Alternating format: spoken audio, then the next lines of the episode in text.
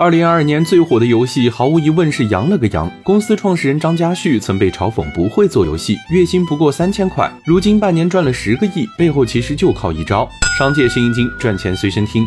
一开始的时候，《羊了个羊》和消消乐一样的，就是个标准的消除游戏。但运营了三个月，数据很差，根本看不到出路。张家旭做了一个调整，把循序渐进的消除游戏变成第一关闭眼过，第二关地狱级，激发了玩家们的胜负欲。当用户都好奇这游戏能过吗？官方又告诉你，每天都有百分之零点一的人能通关，你做不到，别人却做得到，把用户的好奇和胜负欲激发到了极致。羊了个羊的反人性密码就一句话：做最难的游戏，让用户自传播。张家旭说，比起游戏本身，社交性与话题性才是羊了个羊走红的根本原因。这一招很多企业都可以用，比如在重庆有一家社区火锅店，味道很好，但没有任何停车位。老板顺势就给自己定了个标签，叫史上最难停车的火锅店。不少用户都因此来打卡。重庆洪崖洞也有一家火锅店，开在了景区旁边的小巷子里。老板顺势给自己定位最难找的火锅店。好多用户找到店里之后，发朋友圈的第一句话就是：“终于找找到这家最难找的火锅店了。”反人性既是爆款密码，也是流量密码。